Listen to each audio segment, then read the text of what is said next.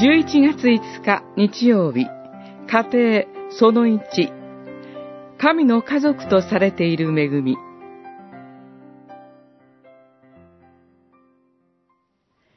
聞け、イスラエルよ。我らの神、主は唯一の主である。あなたは心を尽くし、魂を尽くし、力を尽くして、あなたの神、主を愛しなさい。今日私が命じるこれらの言葉を心に留め、子供たちに繰り返し教え、これを語り聞かせなさい。新明記六章四節から七節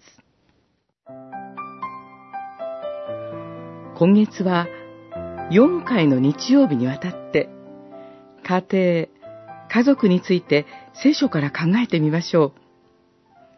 聖書は神と民との関係を家族が持つ様々なイメージで例えます。例えば、主はイスラエルを花嫁として見ておられます。イスラエルの配信は、結婚相手に対する不定も同然とされています。神は、子らに親がそうするように身をかがめて食べさせ、衣を作って着せられました。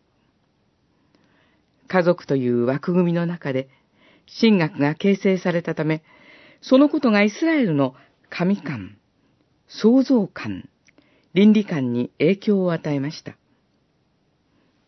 その流れで、特に新明記において、社会を一つの家族、兄弟姉妹の共同体とみなすようになりました。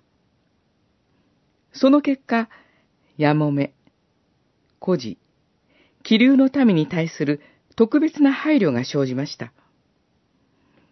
旧約聖書が言う家族とは、血縁関係だけを指すのではないという点を評価することは大切です。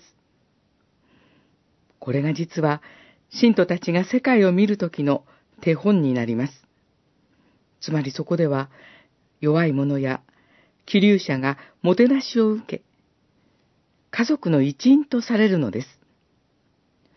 今週このことを改めて思い巡らしましょう。